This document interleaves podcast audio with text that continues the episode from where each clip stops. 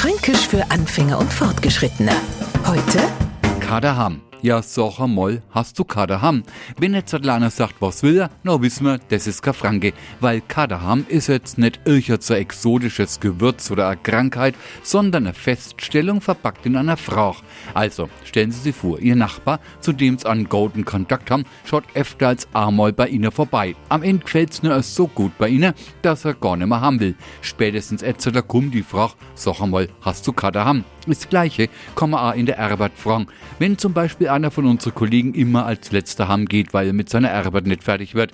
Kadaham heißt im Hochdeutschen kein Zuhause. Und die Frage nach dem Nicht-Vorhandenseins eines Kadahams eigentlich eher die Frage, warum hockt er ständig bei uns rum? Fränkisch für Anfänger und Fortgeschrittene. Täglich auf Radio F. Und alle Folgen als Podcast auf podu.de.